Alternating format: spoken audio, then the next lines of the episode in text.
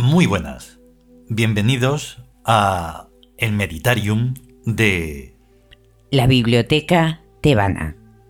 Eso es. Como mola decirlo así.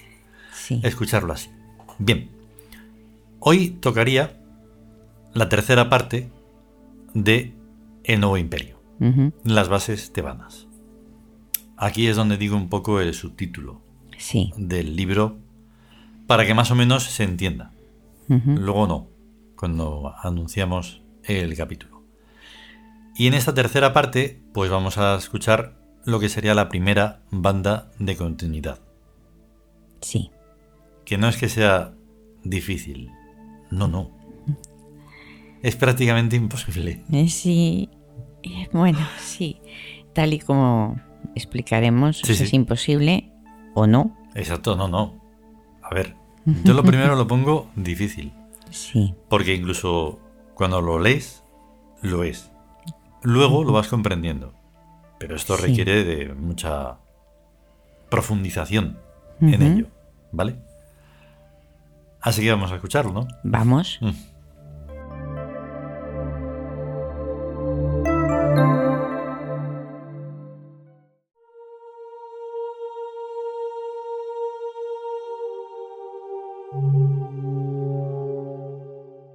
El nuevo imperio.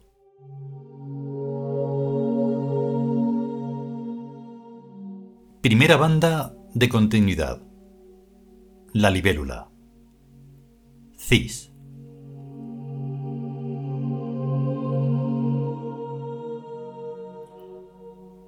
Nos encontramos con cuatro parámetros.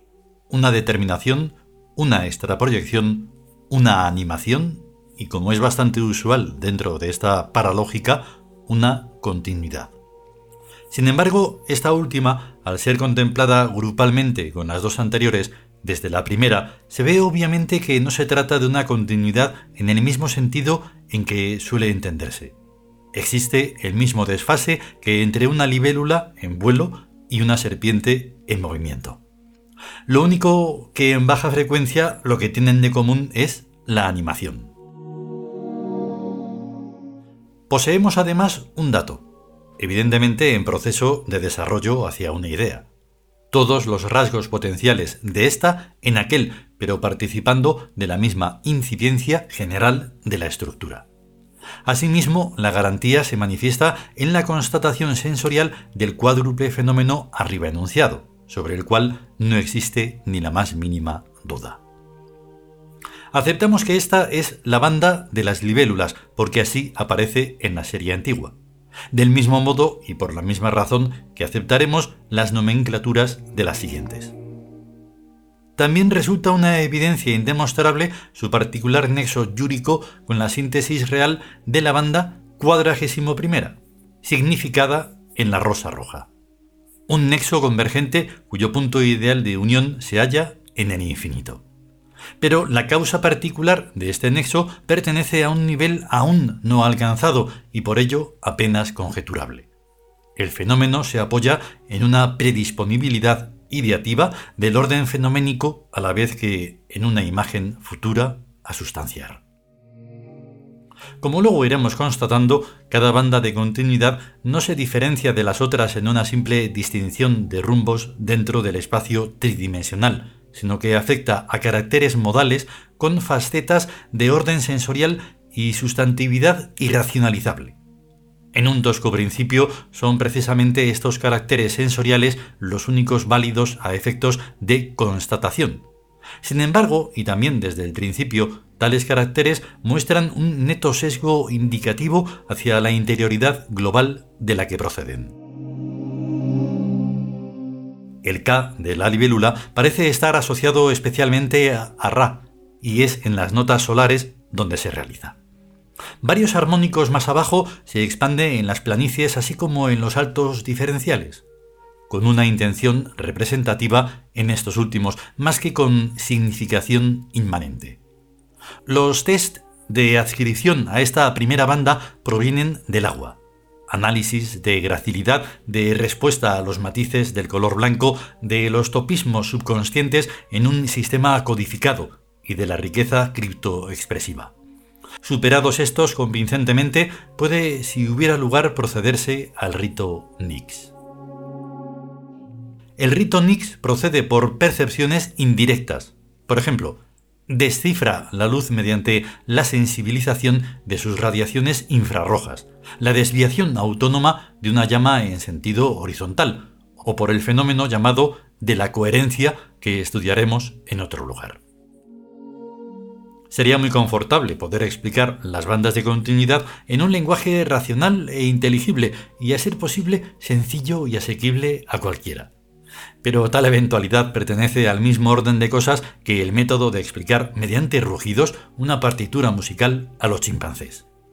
La situación en que actualmente nos encontramos es precisamente la de conseguir un lenguaje suprarracional y por ello racionalmente absurdo, basado sobre la imagen, la abstracción y el instinto.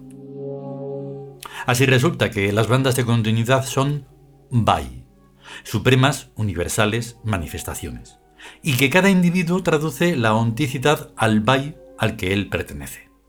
Dicho así, esto puede tal vez parecer una mera cuestión de vocabulario, de tal modo que si empleáramos otras palabras, tal vez podríamos entendernos. Pero la realidad es que la I de animación equivale en BAI a la S de continuidad. No podemos entendernos por traducción porque el yuro no está establecido sobre la clave físico-corporal, que es el módulo central y absoluto y supremo para el intelecto en sus ciencias y en sus técnicas, sino sobre la clave ómnica de la armonía, para la cual el concepto de utilidad es indeterminado. No se hace yuro para que se entienda, sino porque sí, como el peral no hace peras para que la gente se las coma, sino porque sí. El yuro considera a sí mismo natural y vital y considera parasitismo a todo lo que no es yúrico. Pero esto es solo una simple cuestión de perspectiva. Lo esencial es que el yuro conecta la consciencia a la realidad, directamente, como si aquella careciera de cuerpo. Cualquiera puede ver que dos puntos de una circunferencia están a la vez en los extremos de un arco. Va, cuerpo y en los extremos de una cuerda. K, espíritu. Pero lo que ya no está tan claro es que su única realidad es la del círculo al que pertenecen. Esos dos puntos pueden comunicarse a través de un arco o a través de una cuerda, pero a través del círculo no necesitan comunicarse porque son lo mismo, identificación. La conciencia, el saberse, el sentirse viviente y distinto es pertenecer a una banda de continuidad. La gramática no está hecha para construir tales frases. Es la pertenencia en una banda de continuidad lo que constituye a una persona como tal. Pero una persona no es lo que encierra su epidermis, una isla en un océano, un punto en un círculo. Una persona no es más que una convención, una ficción sin el universo. Del mismo modo que el universo no es más que una convención, una ficción sin la consciencia de la persona. No pueden separarse, aislarse, ponerse la parte a un lado y el conjunto al otro. Porque la persona, que es corporalmente la parte, es al mismo tiempo la consciencia globalizante y el universo, que es el conjunto analizable, engloba al mismo tiempo a la persona y su consciencia y jamás podríamos salir de este círculo vicioso si las bandas de continuidad no fueran la suprema realidad. Lo que de ella surge es una dinámica, orbitaciones espirales de complejización creciente, donde lo parcial es ónticamente irreal por definición, pero lleva indefectiblemente a la totalidad real. Las mismas bandas de continuidad son nada unas sin otras, como nada serían sin la síntesis y sin la ausencia nada sin la distinción entre ellas mismas. En el yuro nunca hay teorías, sino afirmaciones categóricas. Cualquier absurdo que se afirme es verdadero y cierto, solo que si no se hace en función del parámetro de síntesis en vez de al núcleo creacional, el que sigue es algún rumbo periférico. Obsérvese imaginariamente el rebullir de una galaxia. Así pues, la pertenencia a una banda de continuidad es el modo natural y personal de ser, como la gente que lo cree pertenece a algún signo del zodiaco, y asimismo distribuye también a los no creyentes entre los doce casilleros. A las bandas de continuidad pertenece todo el mundo, no en virtud de los meses del año ni de las estrellas, sino por su propia y personal estructura psíquica. Ahora bien, tal adscripción no puede expresarse por un simple conjunto de cualidades, notas o caracteres, aunque estos son también indicativos desde el nivel somático, porque estamos refiriéndonos un destino inmanente, grabado en cada célula y en cada impulso, y en la nunca bastante dicha fenomenación de la coherencia. Son precisas analogías personales, tipologías, parecidos con personajes muy netos y representativos en cada banda de continuidad. Identificaciones graduadas. En cuanto a estos primeros, cualesquiera sirven, bajo la guía certera del azar, en tanto que indicativos de ideales supremos.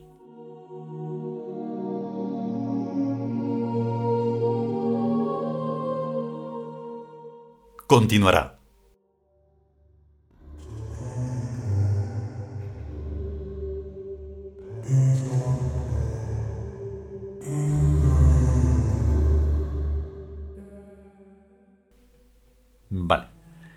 Pues ahí ha estado el pedazo de texto Sí, de en la primera banda de continuidad. Tela marinera. tela. Sí, Porque claro, sí, sí, no os extrañéis si nosotros... ¿Pero qué queréis? ¿Que somos un ordenador que tiene ahí todo memorizado? No. No, si esto lo rescatamos de, de- del olvido. Pero, hombre, por favor, sí. un poco de respeto. Porque además, estaba pensando, estaba yo analizándome mi pensamiento. Que no me importa ser un, un ignorante. De hecho, de ahí me hago, me voy haciendo sabio. ¿Vale? Eso es sin muy, saber muy, muy nada. importante. Vale. Eh, vamos a explicar ahora un poco por qué comenzamos con todos esos parámetros en los que dices, ¿cómo, cómo, cómo? Perdona, pero ¿de qué me estás hablando? Sí, ¿Cómo que nos encontramos con cuatro parámetros? ¿Qué es eso? Bien, sí. eso pertenece al URI. Eso es todo. Y el URI no está totalmente publicado porque precisamente siempre cae en malas manos. Y siempre cae en manos de monstruos que no tienen ni idea y se ponen ahí a... Eso no puede ser. No, Entonces, está muy guardado. Aún así, vamos a dar esta pincelada de qué Sí. es eso de la determinación, nuestra proyección y etcétera. sí. O sea, realmente cada, cada letra es un, es un tiene un significado, es un significante. Mm. O sea, la T es determinación. Espera, espera. Ajá. Esa T es porque ah, claro, cis está escri- escrito con Z, pero es una pronunciación. sí, se escribe. Se escribe T H I. S. Ahora, pincelada. Exacto, A pincelada. T, determinación. Exacto. H, extraproyección. I, animación. S, continuidad. Y entonces ahí está de esa síntesis de lo que forma esa, ese módulo realmente, o sea, sale realmente todo el significado, todo, Exacto. todo lo que quiere decir.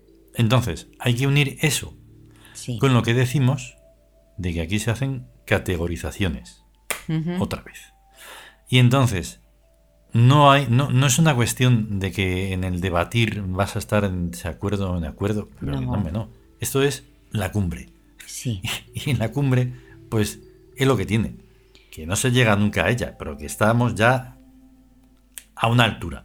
Eh, entonces eh, estamos intentando claro. mostrar, enseñar, Y meditar, meditar, estamos en el ir meditarium. más allá. Exacto.